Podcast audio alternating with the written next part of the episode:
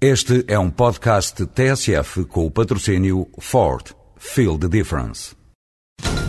Olá, senhores ouvintes. Vamos tentar entrevistar o condutor do Ford Focus WRC. Aí vem ele.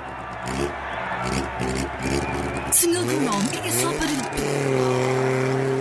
O Ford Focus está imparável. O primeiro no Campeonato Mundial de Construtores de Rallys e o primeiro na estrada. Ford, feel the difference. O senhor ouvinte estivesse a ver uma corrida de automóveis em que o concorrente português já se estivesse atrasado oito voltas e um comentador viesse dizer, entusiasmadíssimo, que este tinha acelerado, escondendo que os outros concorrentes ainda tinham acelerado mais, o que agravaria o atraso do nosso compatriota em mais duas voltas, o que é que lhe apetecia dizer de tal comentador? Pois bem, isto é o que está a acontecer à economia portuguesa. Portugal está a atrasar-se em relação à média europeia desde 1999. Para este ano, o Fundo Monetário Internacional reviu a sua previsão de crescimento para Portugal de 1,5 para 1,8.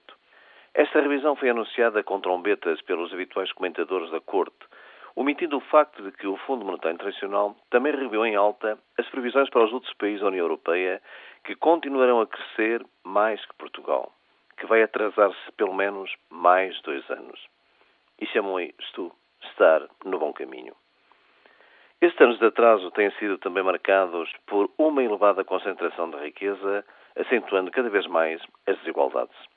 É por isso que aqueles que em Santarém, na conferência sobre o roteiro da inclusão, afirmaram, Presidente da República incluído, que o combate à exclusão passa pelo crescimento económico, esqueceram a outra face da moeda, a distribuição do rendimento nacional.